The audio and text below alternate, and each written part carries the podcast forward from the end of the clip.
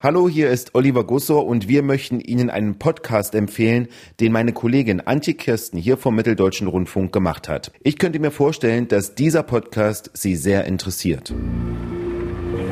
Fertig, die Todesangst da drin. Ich konnte kaum atmen Es war einer der schlimmsten Amokläufe Deutschlands. Also es war ein maskierter Mann und der kam aus der Toilette bewaffnet.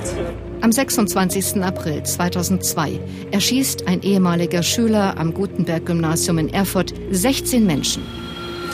Ich bin Antje Kürsten und war damals Reporterin vor Ort.